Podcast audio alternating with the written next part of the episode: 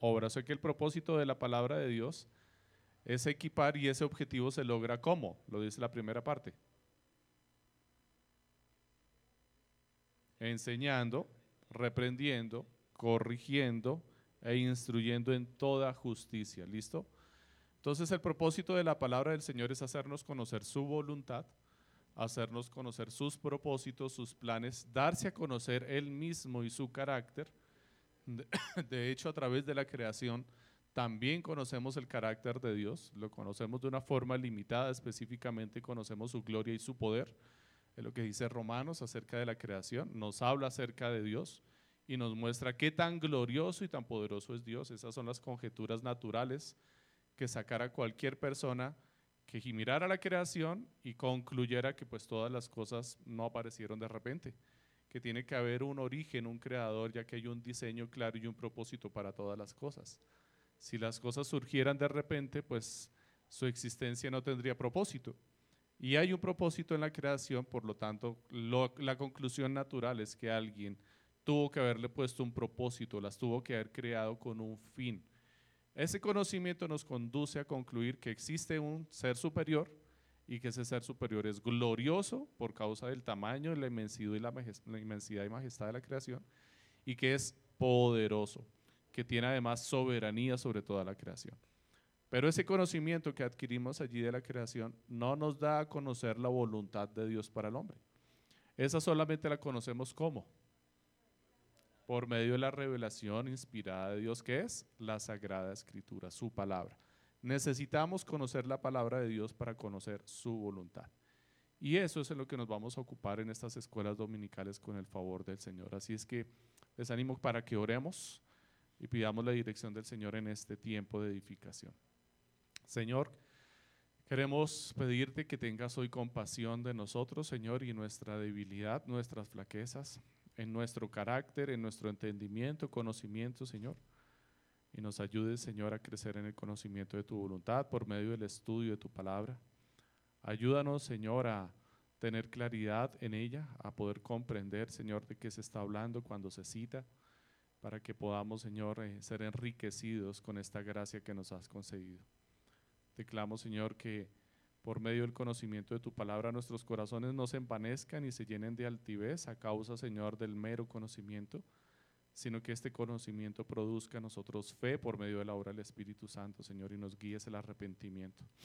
Que estas palabras, Señor, hieran nuestro corazón y nos guíes a vivir por fe la obra a la que nos has llamado, Señor, para gloria tuya, para nuestra santificación, para la extensión de tu reino, Señor, y para mostrar tu voluntad y compasión al mundo que se encuentra perdido y en tinieblas.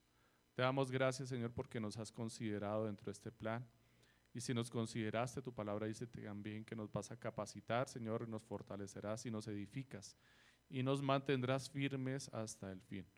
Por eso, Señor, hoy nos deleitamos en el conocimiento de tu palabra y si nuestro deleite no está allí, guíanos en arrepentimiento, Señor, para que apartemos nuestros ojos de las vanidades del mundo y poseemos todo nuestro corazón, entusiasmo y emoción, Señor, en el conocimiento de tu palabra y tu verdad. Amén. Bueno, mis amados hermanos, entonces continuamos con los materiales de estudio bíblico de Ministerios Ligonier, con el material que hemos recibido, que ha sido formado por el hermano y pastor Erci Sprul, que goza ya de los bienes celestiales de manera eterna y vamos a iniciar ahora un nuevo material de estudio, se llama Del polvo a la gloria, esta nueva temática que vamos a ver. Este material tiene como propósito es mostrarnos un panorama bíblico muy amplio, un panorama bíblico básico, general. Así es que vamos a empezar desde el polvo, ¿cierto? Hasta que lleguemos a la gloria. Vamos a empezar entonces, si vamos a empezar desde el polvo, ¿en dónde vamos a empezar? en Génesis. Y si vamos a llegar a la gloria, ¿en dónde terminamos? Apocalipsis, porque Apocalipsis es un libro glorioso, nos muestra toda la gloria celestial, lo que aguarda en la eternidad. Así es que pues damos gracias al Señor por estas bendiciones. Vamos, eh, el primer, la primera lección que vamos a ver hoy con el favor del Señor, entonces se titula La creación. Hoy vamos a hablar acerca de la creación. A lo largo de la historia y en las diferentes culturas hemos escuchado tal vez algunos o visto diferentes filosofías, pensamientos o razonamientos, muchas veces necios, acerca del el origen de las cosas, el origen de la existencia del mundo y todas las cosas que están en él, las visibles y las invisibles. Muchos de esos razonamientos o filosofías obedecen a tratar de dar alguna explicación medianamente objetiva, medianamente lógica a la creación y otras obedecen a involucrar o encontrar una respuesta dentro de la cosmovisión religiosa de cada cultura a esas preguntas que todos nos hacemos. Así es que terminan finalmente bajo la cosmovisión religiosa que tiene cada cultura, ajustando una filosofía o un pensamiento que les ayuda a justificar cómo esos dioses en los que creen hicieron para que el mundo existiera. Porque generalmente muchas de esas culturas componen su filosofía o, su religión de una forma como aleatoria, ¿no? Primero hacen una sugerencia de la existencia de diferentes dioses y después empiezan a atribuirle a esos dioses características y conforme a las características que se le atribuyen a esos dioses, pues se puede llegar a considerar que algunos de esos dioses participaron o no en la creación del universo y cómo lo hicieron. Generalmente la mayoría de esas filosofías o creencias religiosas nos apuntan a poder definir esas, esas religiones o esos pensamientos como mitos, como ideas de hombres, pues porque no tienen lógica, no son racionales, no son racionales, perdón, y obedecen más bien como a una tradición heredada de hombre a hombre. Vamos a encontrar en este análisis que vamos a hacer de forma sencilla, o que ha hecho el hermano Sproul desde las escrituras en el Génesis, cómo las escrituras nos ofrecen una realidad y un argumento y una respuesta no solamente lógica y racional con el pensamiento humano, sino que además eh, coge y guía el razonamiento humano a comprender que lo más lógico y sensato es que exista un solo Dios y que este Dios haya sido el creador de todas las cosas. Y todas las cosas subsistan y hayan sido hechas por este mismo y para sus propósitos. Así es que Él no depende de la creación. Tiene un propósito para la creación, pero Él puede y de hecho siguió y existía antes de la creación y tenía un propósito claro. Vamos a ver esto a través de este estudio. Entonces, vamos a ubicarnos en Génesis capítulo 1. Vamos a leer el verso 1 de la palabra del Señor. Leo la nueva Biblia de las Américas. Dice, ¿ya estamos allí listos? En el principio, Dios creó los cielos y la tierra. Y ya, ese es todo. Ese es el versículo 1. Y eso es lo que vamos a ver hoy, porque tenemos bastante que aprender en ese texto. Y es demasiado profundo. De hecho, es un texto fundamental de la escritura. Si usted omitiera ese texto de la escritura, la Biblia no existiría. Este es el fundamento de toda la escritura. Este texto es tan importante y trascendental que vamos hoy a ver la magnitud del conocimiento y de la información que se nos está revelando en esta porción de las escrituras. Este texto contiene tres palabras claves y fundamentales que definen toda la teología cristiana. ¿Cuáles son esas tres palabras fundamentales? A ver. ¿Cuáles? Principio, muy bien. Dios y creo. Estas tres palabras son indispensables y son fundamentales porque nos van a mostrar cómo esta, este texto contradice y pone un argumento sólido para la teología cristiana y contradice los mitos y las tradiciones y las demás religiones en cuanto a la creación y el origen del universo mismo y el propósito del hombre. Así es que hoy aprendemos, primero aprenderemos a identificar y explicar esas tres afirmaciones únicas del cristianismo bíblico con respecto a la creación y se encuentran allí en Génesis 1, 1.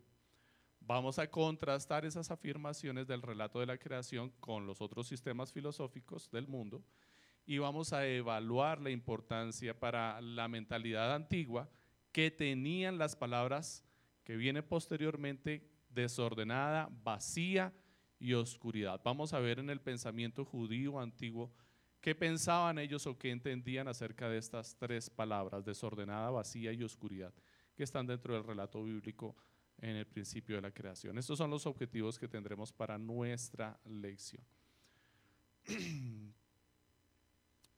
La palabra del Señor dice en Mateo capítulo 4, versículo 4, no solamente de pan vivirá el hombre, sino de toda palabra que sale de la boca de Dios. Y es necesario que conozcamos la palabra de Dios de esta forma y a esta profundidad, porque ella es la que va a nutrir nuestras almas. Ese es el propósito. Esto no va a ser solamente un mero conocimiento el que vamos a adquirir aquí. Uy, wow, y vimos unas cosas importantes y trascendentales, sino que tenemos que ligar ese conocimiento como veíamos a Timoteo, lo que dice 2 Timoteo en el capítulo 3, que necesitamos ese conocimiento de la palabra para que podamos ser edificados, guiados, instruidos, fortalecidos para cumplir el propósito de Dios en nuestras vidas. Ese conocimiento bíblico tiene que ser puesto en práctica y el poder de ese conocimiento bíblico es el que va a hacer que podamos poner en práctica el mismo conocimiento. No lo vamos a hacer en nuestras fuerzas. Si lo hiciéramos en nuestras fuerzas, entonces sería vano el conocimiento que adquirimos. Necesitamos renovar entonces nuestra determinación de entender el contenido de las Sagradas Escrituras. No nos vamos a acercar a conocer las Sagradas Escrituras solamente porque queremos llenar nuestra mente de conocimiento. Nos vamos a acercar a ellas porque ellas son vida, ellas son el pan de vida, ellas son las que nutren nuestras almas y fortalecen nuestro espíritu. Así es que tenemos que entender que debemos acercarnos a las Escrituras con esta intención y este propósito. La primera declaración entonces que encontramos en Génesis 1.1 es en el principio. En el principio creó Dios los cielos y la tierra. Dios creó los cielos y la tierra. Las tres palabras entonces son principio, Dios y creó. La palabra principio, ¿qué nos conduce a pensar acerca de la creación? No necesitamos esforzarnos mucho. Como les decía, hay un racionamiento lógico. Cuando el ser humano empieza a pensar objetivamente, puede llegar a conclusiones lógicas. Y lo primero que nos dice la palabra es que hubo un origen, las cosas no existieron desde siempre. Hubo un momento en el que existió un origen de todas las cosas que existen en el, en el universo. Si todas las cosas existieron en el universo en un momento determinado, ¿qué había antes? Nada es que absolutamente nada. Entonces, si las cosas fueron creadas en un momento, si hay un principio, el entender que existían, las cosas existieron en un momento determinado y hubo un origen nos conduce a dos conclusiones naturales.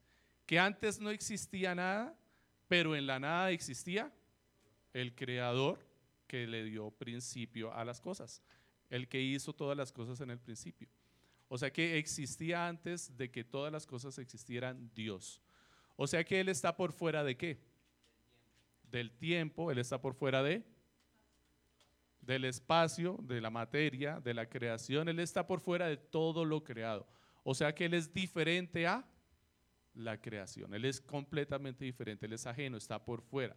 Cuando digo ajeno no significa que no le, no le interese la creación, de hecho, la creación existe por causa de Él y su voluntad.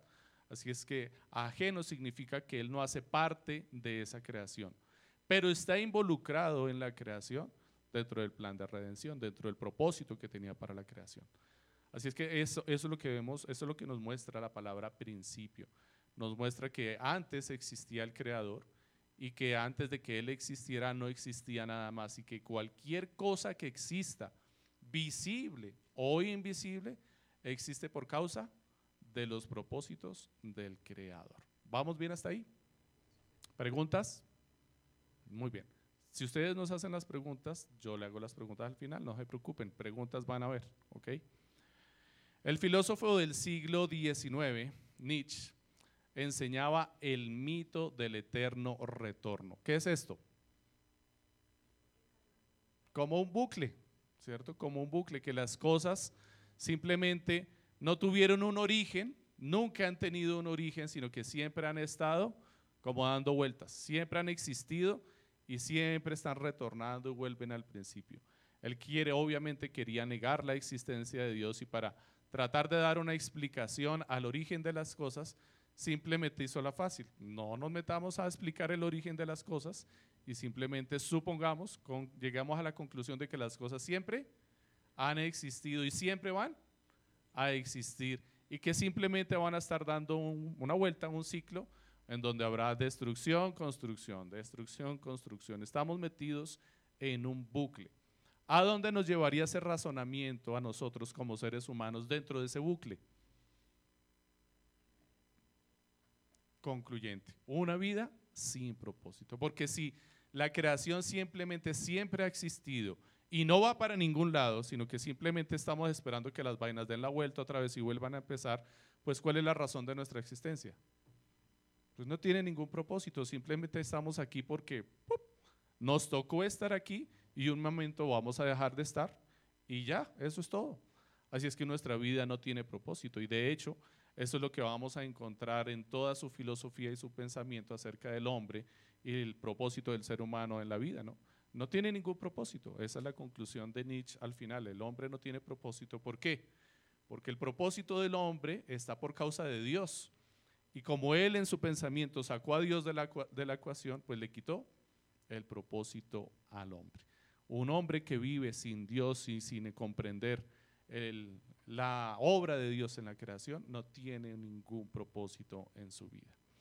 El libro de Eclesiastes, por otro lado, aborda este escepticismo pagano, que es lo que está mencionando Freud, que vincula esta idea de que no hay un comienzo con un propósito ni un final de la historia y concluye que esto es una, ¿cómo lo concluye el libro de Eclesiastés?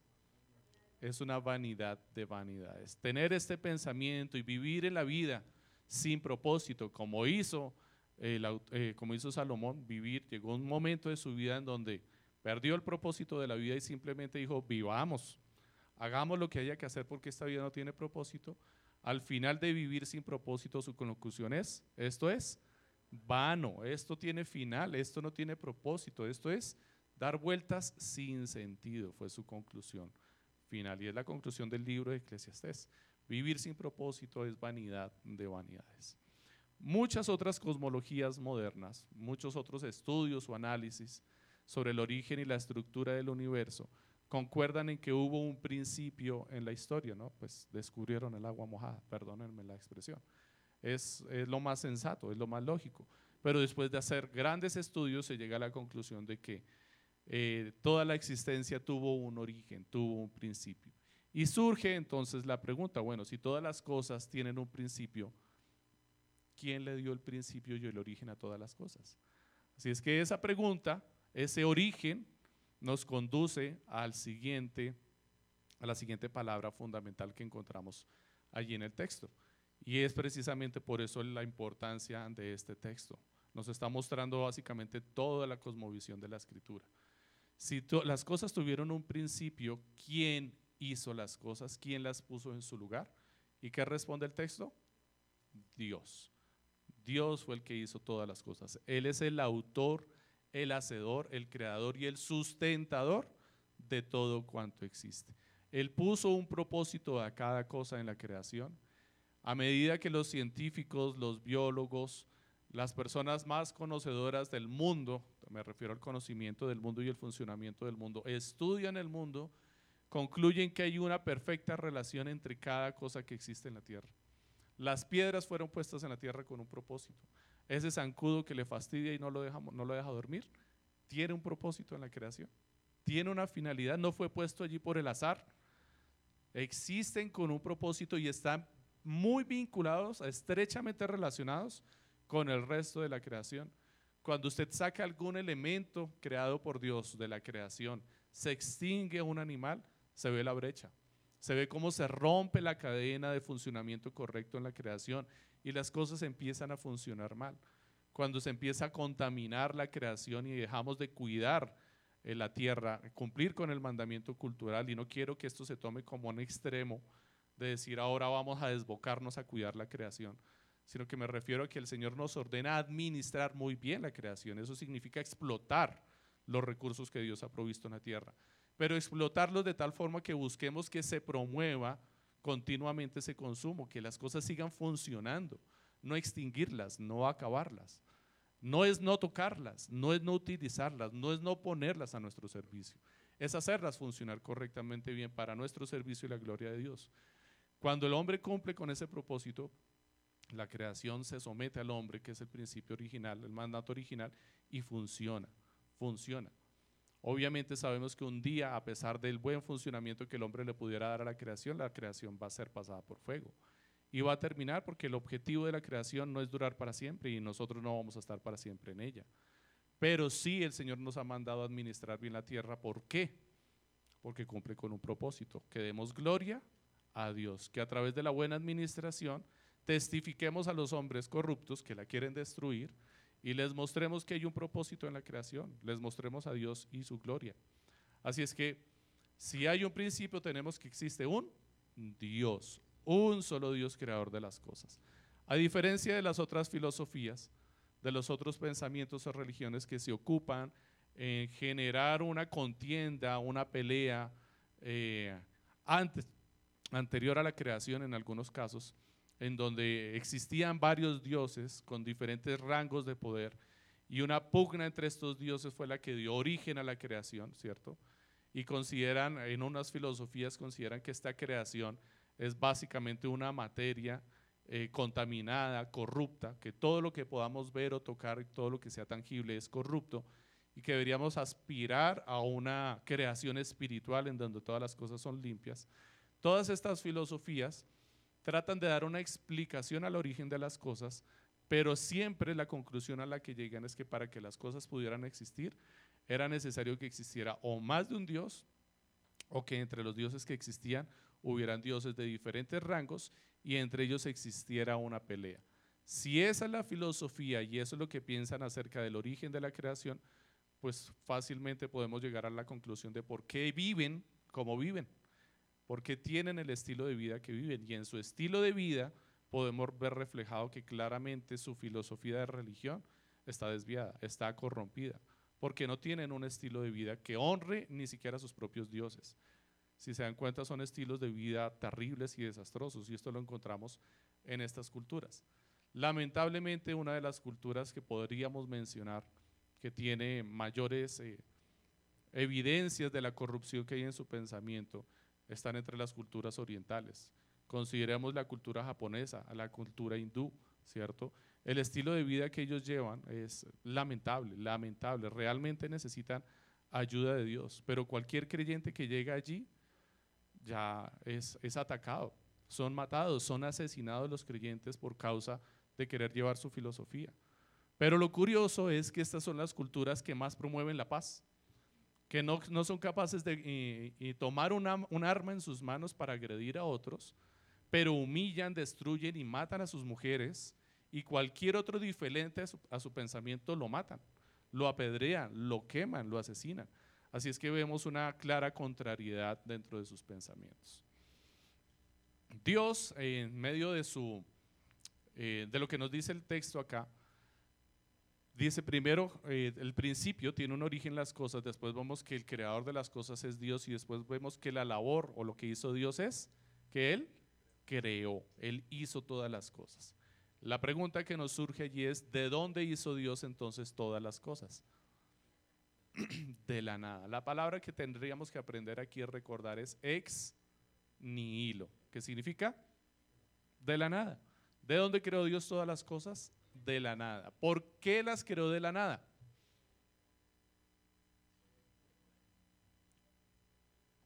Pensemos negativamente, pensemos al revés, lo contrario. ¿Por qué Dios creó las cosas de la nada? Pero hagamos el pensamiento contrario, el ejercicio al revés.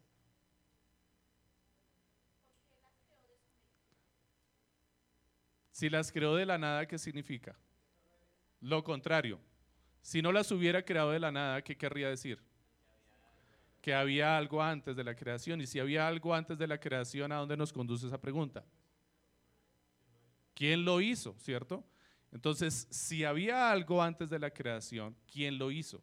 Si lo hizo alguien diferente a Dios, entonces el Dios que creó todas las cosas no es Dios. Dios es el que puso las cosas antes de la creación.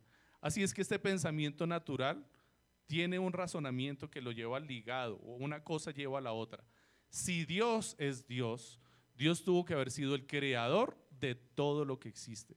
Si todo lo que existe no fue creado por Dios, entonces Dios no es Dios. Dios es el que creó todas las cosas. ¿Quién fue el que creó todas las cosas? Ese es Dios. Así es que todas las cosas existen porque fueron hechas por un solo Dios. El pensamiento es natural y es lógico. ¿Sí, me hago entender? La conclusión del texto de esas tres palabras nos conducen a concluir que solamente es posible la existencia de un Dios. Porque si algo existía antes de aquel creador, ese, eso algo existe por causa de alguien que lo puso allí. Así es que el que puso las cosas allí, ese es el que debería ser llamado Dios, no el que yo llame creador. Así es que si Dios es el creador de las cosas, tuvo que haberlo hecho todo, absolutamente todo cuanto existe, lo visible y lo invisible. Y todo surgió en el momento en el que Dios lo decretó, lo determinó, dio la orden de su existencia. Y eso es a lo que nos lleva al siguiente pensamiento. Todas las cosas existen allí por el poder de Dios. ¿Quién fue el hacedor de todas las cosas? Dios. ¿Y cómo existieron todas las cosas? ¿Qué dice la palabra de Dios? Todas las cosas vinieron a la existencia por él. Poder de su palabra. Dios ordenó, Dios dijo y fue hecho. Y esto nos conduce a entender algo acerca del carácter de Dios. ¿Qué le concluiría, qué le llevaría usted a pensar esta idea acerca del carácter de Dios? Si todo lo que existe fue hecho por el poder de su palabra, ¿qué piensa usted acerca del carácter de Dios? Que es todopoderoso. Él no tuvo la necesidad de crear con sus manos si en nuestro pensamiento le quisiéramos atribuir manos a Dios, ¿no? porque eso es un pensamiento meramente humano. Queremos encasillar a Dios dentro de nuestro esquema mental, así es que nos imaginamos a Dios con pies, con manos, con orejas y con ojos. Y entonces suponemos que si Dios existió, ese Dios creó todas las cosas con sus manos, con sus pies y con sus habilidades. Y eso es lo que vamos a encontrar en las otras filosofías religiosas. Dioses que participaron en la creación con atributos humanos, meramente un pensamiento humano. Pero este pensamiento de la escritura no obedece a la forma de pensar de los seres humanos. Claramente el mismo texto nos está mostrando que esto no lo pudo haber escrito un hombre con razonamiento humano, porque el razonamiento humano conduce a imaginar a Dios como, como otro hombre con muchos poderes, como un superhéroe. Esa es la conclusión natural del hombre, revíselo en cualquier cultura. Pero este Dios no. La palabra dice que este Dios dio la existencia de todas las cosas con el poder de su palabra. Ahora, seguramente a usted le surge una pregunta y es la causa por la cual este material se titula así, del polvo a la gloria. ¿Cuál es la pregunta que usted le surgiría considerando la creación acerca del carácter de Dios y la forma en la que el ser humano fue creado?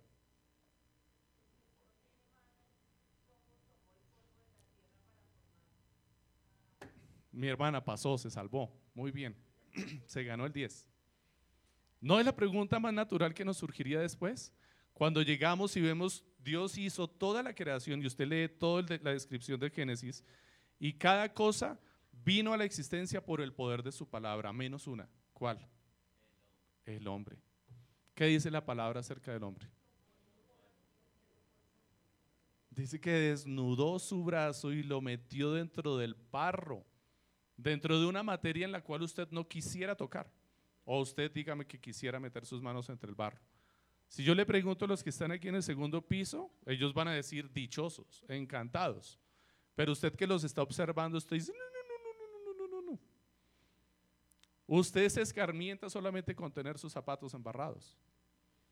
Pero Dios se embarró, dice la escritura, para crearnos a nosotros. ¿Qué cree usted que nos enseña eso del carácter de Dios?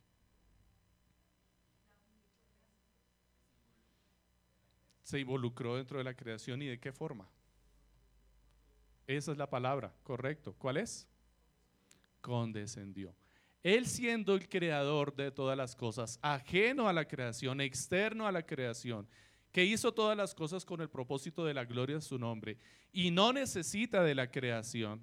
Él existía antes y vivía perfectamente antes de la creación Y eso para usted tal vez es difícil de pensar porque siempre piensa en condición del tiempo.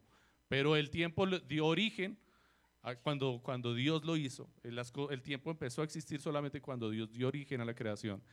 Y Dios decide involucrarse dentro de su creación, descender e introducirse a la creación para embarrarse las manos para hacerlo a usted. De eso es lo que nos habla Pablo en, en Filipenses, en el capítulo 2. ¿Qué dice Pablo en, en Filipenses en el capítulo 2? Acerca del Hijo y de la obra del Hijo. Se despojó a sí mismo, dice. Se despojó de su gloria, de su majestad, de su título y se puso las botas, se puso los guantes, sacó la pala y vino a la tierra a trabajar como un esclavo. Se involucró en la creación para hacerlo a usted, para sostenerlo dentro de la creación y para preservarlo y llevarlo a gloria eterna. Si se dan cuenta, Él no solamente se involucró en la creación para hacerle a usted, se involucró en la creación para salvarle a usted y por causa de salvarle a usted, se involucró el Hijo para morir por causa de sus pecados y además de eso, se involucró para enseñarle e instruirle. Leíamos, bueno, más bien escuchábamos esta mañana cuando veníamos en el carro el relato de Ezequiel en donde muestra a Israel como esa mujer, esa bebé que fue abandonada fue dejada tirada en el desierto, en sus sangres, dice.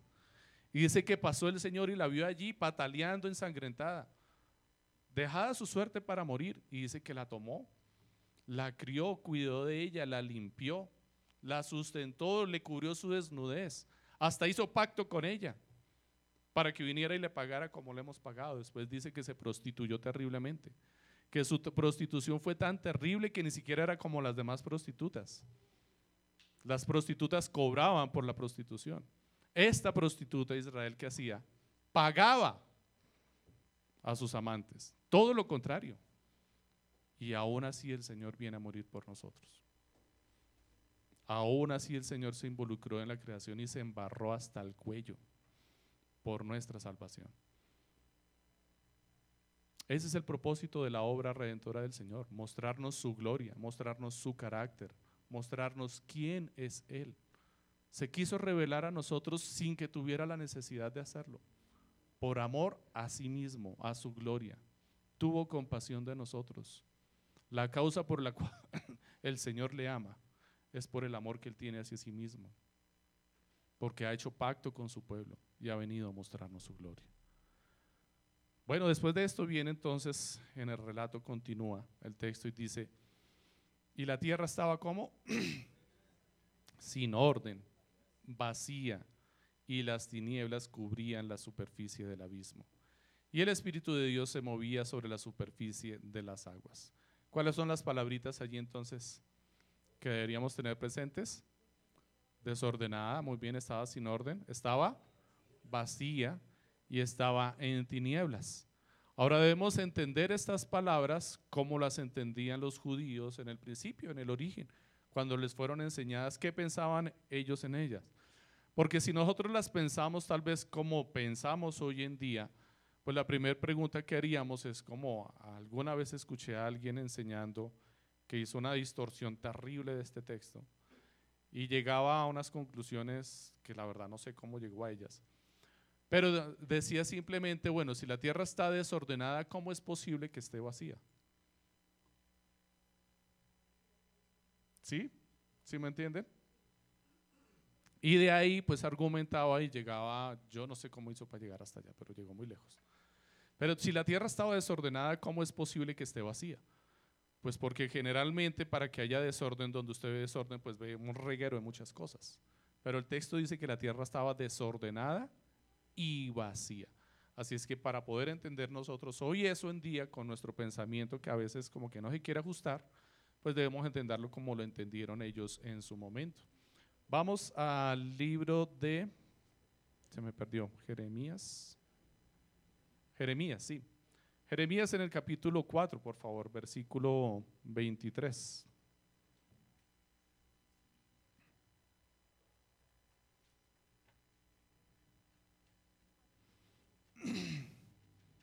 ¿Ya estamos allí? Muy bien, Jeremías en el capítulo 4, en el versículo 23. El capítulo 4 nos está hablando acerca de una profecía, de una condenación que está trayéndose sobre Judá. Dios le ha ordenado a Jeremías que profetice allí contra Judá. Y dentro de la profecía, Jeremías va a mencionar en el versículo 23 lo siguiente. Miré a la tierra y estaba como sin orden y vacía, y a los cielos y no tenían luz. ¿Le suena parecido? ¿Sí? Igualito, ¿no? Es exactamente lo mismo, lo describe en el mismo orden y son los mismos tres elementos. No había orden, estaba vacía y había tinieblas. De hecho, de entrada, el texto nos está definiendo cómo los judíos entendían el hecho de que no había luz. Perdón, el hecho de las tinieblas. ¿Qué significan las tinieblas? La ausencia de luz, que no había luz, ¿cierto? Eso significa que estaban tinieblas. Pues ese fue el carácter de la tierra en su principio. Cuando el Señor hizo los cielos y la tierra, los dio a la existencia, la condición en la que se encontraban inicialmente era que estaba desordenada, vacía y sin luz, en oscuridad, en tinieblas. Y ese carácter que los judíos ven en esa descripción del texto les lleva a pensar en algo, en una emoción, en un sentimiento. Según el texto de Jeremías, Jeremías nos muestra allí qué es lo que la sensación que se produce en el pueblo de Israel o en el judío cuando escuchan estos tres elementos. ¿Qué sienten ellos si este texto es una profecía contra Judá y viene el juicio de Dios contra Judá y describe la tierra de Israel, que es lo que está describiendo aquí en este momento cuando el Señor la ve, y ve a la tierra de Israel y dice que la ve desordenada, vacía y sin luz, ¿qué quiere decir con respecto al juicio que va a traer sobre ellos en ese momento? Aquí en el contexto de Jeremías está describiendo la tierra de Israel, el pueblo de Israel habitado y es una profecía contra ellos, en donde va a venir, van a venir los babilonios y la van a invadir y la van a destruir. Y el Señor dice que está viendo su tierra, su nación, y la ve desordenada, vacía y sin luz. ¿Qué piensa un judío cuando el Señor se refiere así de su nación de esta forma? ¿Qué les provoca? ¿Qué sensación? Miedo. Muy bien. ¿Por qué miedo? Porque la tierra está habitada, ellos viven ahí y está ordenada. Ellos viven allí y han construido su ciudad, tienen sus casas, tienen su templo, tienen todas las cosas allí. Y hay luz claramente, ellos pueden disfrutar de la luz del día todo el tiempo y están allí y hacen sus cosas. Si el Señor les dice que va a venir un día en que esa tierra va a estar desordenada, vacía y sin luz, pues eso les causa pánico y terror. ¿Por qué? Porque esos son sinónimos de destrucción, del juicio de Dios sobre ellos. Así es que cuando un judío veía en el relato del origen de la creación estas tres palabras, ellos no están pensando, bueno, si la tierra está desordenada, ¿cómo es posible que esté vacía? Ellos simplemente están pensando en un juicio, ellos están pensando que Dios va a venir, que esto, que las cosas aquí se acabaron, que no se ha puesto orden. El vacío al que se refiere aquí el texto no significa que hay vacío de cosas, que las cosas no existen simplemente. Se refiere a que están sin propósito. Existen allí sin un propósito, no tienen un propósito. Allí estaba ya hecha la tierra, pero no tenía propósito. Había sido hecha la tierra.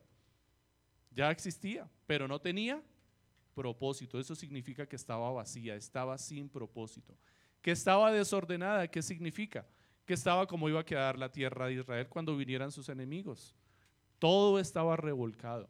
No se le había puesto empeño aún, no se le había puesto labor o propósito o objetivo a ninguna cosa. Y que estaba en tinieblas, ¿qué significa entonces?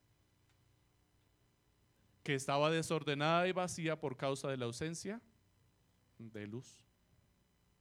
Porque no había luz. Porque cuando se pusiera luz allí a las cosas, se le iba a poner orden a la creación, se le iba a poner propósito a la creación. Comprendimos entonces estas seis palabras y lo que significan en las escrituras dentro del contexto judío y cómo las debemos ver nosotros ahora. Preguntas.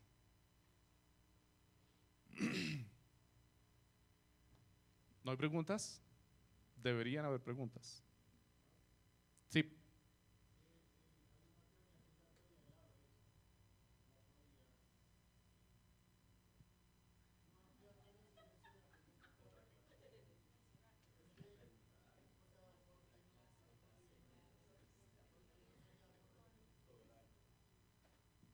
Bueno, seis minutos. Hay que elegir bien las palabras.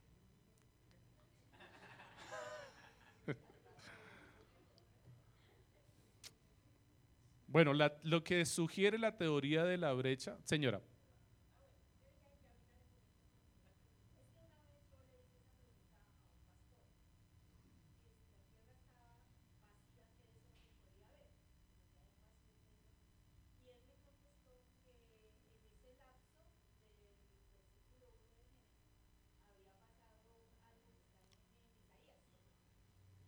Ok, listo, sí. Es, esa es la teoría de la brecha, que realmente es una brecha muy chiquitica porque entre dos palabras se genera la doctrina y la teoría completa de la existencia del caos y el desorden.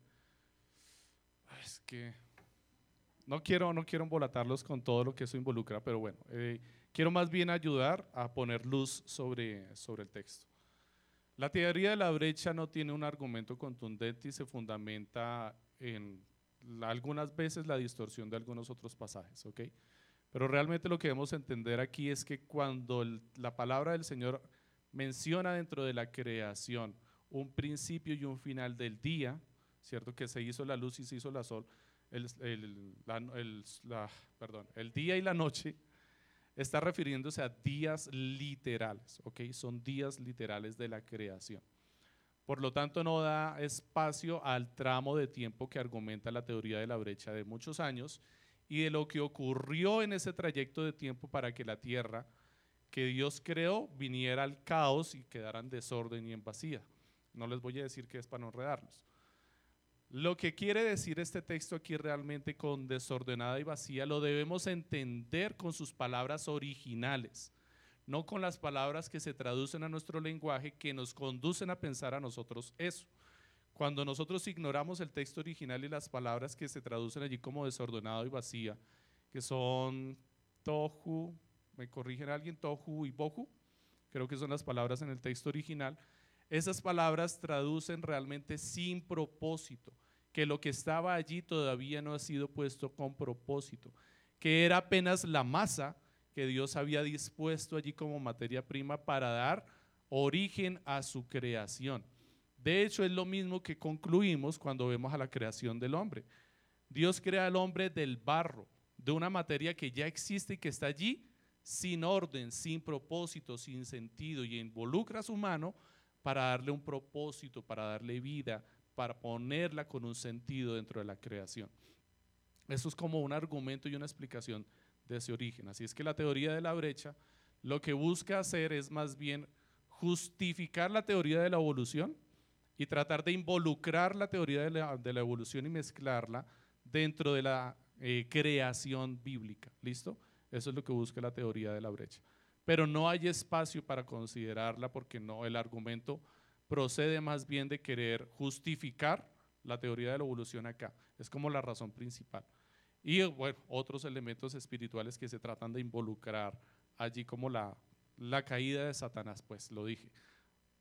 Es lo que se quiere involucrar allí, no es por la, causa por la cual se dice que la creación quedó desordenada y vacía, porque en ese momento cayó Satanás a la tierra y destruyó todo y entonces la caída de Satanás es el meteorito que cayó en la península de Yucatán y que tenemos la evidencia hoy en día. Y bueno, ahí se empiezan a mezclar todas las cosas es una justificación de tratar de mezclar teorías. Entonces, no sé si de alguna forma te ayude con eso, Camilo, y espero no haber confundido a los demás. Dale, Cris.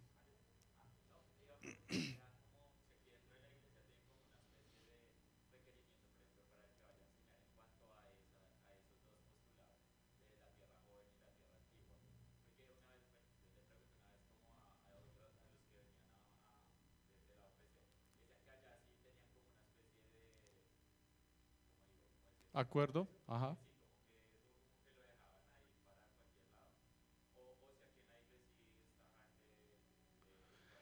Bueno, nosotros tenemos, yo creo que todas las iglesias presbiterianas, por lo menos a las que tenemos conocimiento y que pertenecemos y tenemos comunión, tenemos un acuerdo desde nuestro pacto de membresía con la Confesión de Fe de Westminster. Y desde la Confesión de Fe de Westminster al hacer nuestros votos públicos, estamos sujetándonos a declarar públicamente qué creemos y qué no creemos. ¿okay? Y dentro de esos estándares de Westminster es que debemos estar sujetos a ese tipo de ideas y pensamientos. Entonces, eh, los estándares de Westminster de alguna forma sí nos dan algunos argumentos que nos ayudan a sacar ciertas conclusiones o a rechazar otras con respecto a este tipo de posturas, ¿cierto? Algunas no las podemos ver como tan eh, locas y distantes, pero debemos es más bien pensar en ellas en su finalidad y en su propósito. ¿A dónde nos conduce eso? ¿Cuál es el propósito? Porque de hecho esa es la razón por la cual estamos viendo esto. Empezamos con Timoteo precisamente por eso. El conocimiento de la palabra es el que nos lleva a entender la necesidad que tenemos de la palabra de Dios para nuestras vidas y nuestra santificación. Entonces, si la enseñanza o la explicación de estos textos no nos conducen a la edificación, a la santificación, a la gracia, a la gloria de Dios, pues entonces mejor que lo dejemos ahí, quietico y no nos metamos en ese asunto. ¿Sí respondo a tu pregunta con eso? Ok. Eh, esperemos un minutico, por allí había una pregunta. Cami.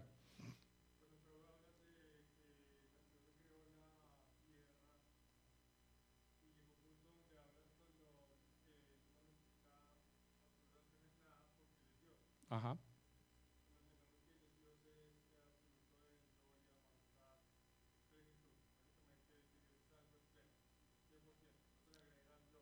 Correcto. ¿Y el propósito?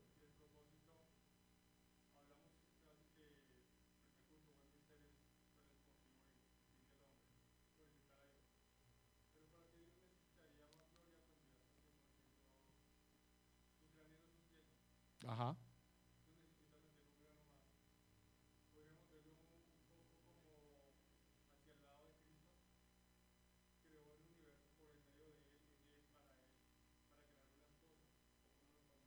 Ok, no. De hecho, bueno, parte del texto que tenemos aquí para el estudio lo dejo para estudios, Juan capítulo 1, que nos habla de eso precisamente hasta el versículo 18, de la participación de Jesús dentro de la creación y por causa, y por causa de esta involucración y participación de Dios en la creación, debemos ver a Jesús también, perdón, como Dios mismo, ¿cierto? Porque si Génesis nos dice, nos habla de Dios como el creador de todas las cosas, y Juan nos dice que Jesús es el creador de todas las cosas y todas las cosas existen por Él y para Él, entonces vemos a Jesús como Dios. Y si Jesús también es Dios, como lo declara la Escritura, entonces no tienen ninguna necesidad de gloria del hombre ni de ninguna otra cosa. Están plenos y están perfectos en ellos. La causa más bien de la existencia de la creación no obedece a alguna falencia en el carácter de Dios o necesidad de la creación para su gloria, él ya es perfecto en su creación y ya tiene gloria en sí mismo, no necesita de nuestra gloria. Pero le ha placido, dice la escritura, ha querido involucrarnos a nosotros para mostrar su carácter a nosotros. ¿Por qué lo quiso hacer? Porque es Dios y ese es su carácter. Su carácter es fiel, su carácter es misericordioso, es justo, es bondadoso, es soberano y es poderoso. Y nos ha querido involucrar a nosotros. Y el hecho es que estamos aquí existimos, no somos entes, tenemos un razonamiento que Él mismo nos ha dado. Y el fin del hombre no puede ser diferente a la gloria de Dios, porque si tuviéramos un fin diferente, entonces el carácter de Dios sería diferente. ¿A qué le apuntaríamos en el carácter de Dios? Si la finalidad del hombre fuera otra. Nosotros debemos concluir por la escritura lo que dice la escritura. La razón de nuestra existencia no obedece a nosotros, tiene que obedecer a Dios y a su carácter y a la gloria de Dios, sin que Dios necesite que nosotros le glorifiquemos. Yo sé que la respuesta no es contundente en ir al grano, ¿ok? Porque en cierto sentido hay un misterio. Hay un misterio en la causa de la creación, pero Dios no la necesita. Y esas declaraciones que están en la escritura son las que debemos creer. Y si las creemos, volvemos al argumento del principio en Timoteo, si creemos en, esos, en, el, en el argumento de la escritura es porque necesitamos esa palabra para nuestra existencia. Debemos entender que la existencia tiene un propósito y ese propósito está en Dios. Si yo no creo que el propósito de mi existencia está en Dios, pues termino como Nietzsche, viviendo un bucle sin propósito en la vida. Mi vida tiene propósito en Dios y en la causa de su gloria y de su carácter. Entonces, mi hermano, perdóname, te dejo hasta ahí, no te respondo concretamente la pregunta porque La verdad no conozco una pregunta, una respuesta profunda a esa pregunta, porque eso sería de definir como por qué Dios nos creó, cuál es la razón que Dios nos haya creado fuera de su carácter. Y la respuesta a esa pregunta está dentro del carácter mismo de Dios y es por su gloria, pero no necesita de nosotros para que Él sea glorificado. Y no va a crecer en el tamaño de su gloria, como lo decías, a causa de nosotros, ni va a disminuir si nosotros dejamos de glorificarle, va a seguir siendo Dios. Entonces, si te das cuenta, la respuesta nos deja como la mitad, ¿cierto? Nos deja como, bueno, Señor, entonces nos humillas y aquí estamos, Señor, déjanos crecer conforme a tu misericordia. Eso nos lleva a humillarnos. Una última, eh, porque ya estamos sobre el tiempo.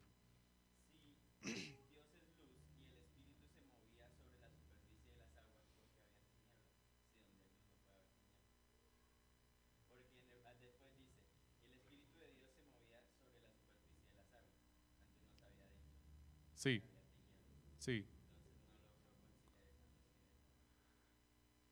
Bueno, ese pensamiento es de alguna forma peligroso porque nos puede llevar a pensar que si Dios es luz y Jesús es luz, como lo dice Juan en capítulo 1, versículo 1, entonces Jesús fue fue creado y fue creado en ese momento, ¿ok? Entonces, dejemos eso para otro momento para poder tener la claridad de eso. ¿Listo? Ese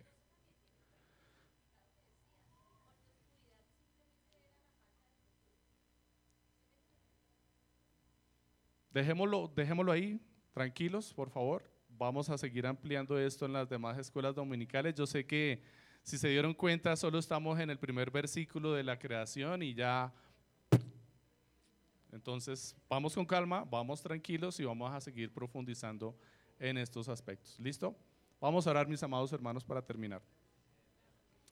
Señor, te damos muchísimas gracias porque nos has concedido por medio de tu palabra Crecer, Señor, en el conocimiento de tu voluntad. Has expandido, Señor, nuestros límites en nuestra mente.